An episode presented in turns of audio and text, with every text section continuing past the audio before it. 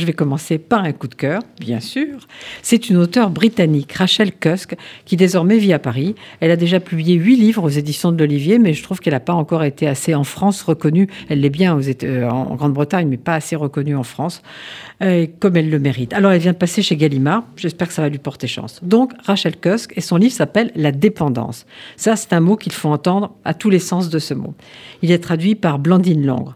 La dépendance, c'est d'abord un lieu. La narratrice, qui est seulement désigné par l'initiale M, s'est installé avec son second mari, Tony, dans une très belle maison sur une côte atlantique, mais on ne sait pas quelle côte atlantique. Et puis, dans cette maison, il y a une dépendance dont elle veut faire euh, une résidence d'artiste. Et puis alors, il y a quelqu'un qu'elle rêve d'y accueillir. C'est un peintre qui est désigné par l'initiale L. Elle l'admire depuis toujours. Alors elle insiste, elle insiste, le type résiste, elle insiste. Finalement, il accepte. Alors il arrive, mais il arrive avec une femme. C'est pas ce qu'elle attendait. Entre-temps, sa fille à elle est arrivée avec son compagnon. Donc il y a trois couples dans une sorte de huis clos qui est cette propriété assez isolée, toujours au bord d'un Atlantique euh, provisoire, euh, mystérieux. Alors on a là deux créateurs. La femme, la femme est romancière et euh, pas celle qui l'amène. La narratrice est romancière et le type est peintre. Alors évidemment, il s'observe, il se pose des questions, il se juge, il se jalouse cette M, moi, elle m'a absolument fascinée. C'est pour ça que j'ai adoré ce livre.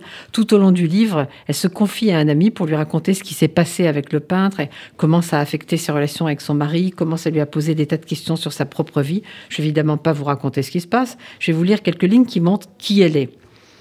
Pourquoi est-il si douloureux de vivre à l'intérieur de nos fictions? Pourquoi de pures inventions nous font-elles tant souffrir? Le comprends-tu, Jeffers? Toute ma vie, j'ai voulu être libre. Or, je n'ai même pas réussi à libérer mon petit orteil. Je crois que Tony est libre, lui. Sa liberté n'a rien de bien remarquable en apparence. Il monte sur son tracteur bleu pour tondre les hautes herbes au printemps, et je l'observe qui va et vient calmement sous les cieux, coiffé de son grand chapeau souple, roulant de long en large, enveloppé dans le bruit du moteur. Et voilà, c'est la simplicité qui gagne sur la complexité, mais moi j'aime bien la complexité. Et à la fin, on comprend autre chose. Il y a une petite note. La dépendance doit beaucoup à Lorenzo Intaos, mémoire de Mabel Dodge Luhan, publié en 1932, qui relate le séjour de D.H. Lawrence chez elle à Taos, au Nouveau-Mexique. Ma version, dans laquelle le personnage de Lawrence est un peintre et non un écrivain, s'attache à rendre hommage à l'esprit de cette femme. Donc ça n'a pas dû être très rose.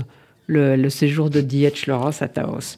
Eh bien, écoutez, il y a beaucoup de livres en cette rentrée, on va en parler. Il y a plein de livres bien, mais vous pouvez commencer par Rachel Cusk, vous n'allez pas le regretter.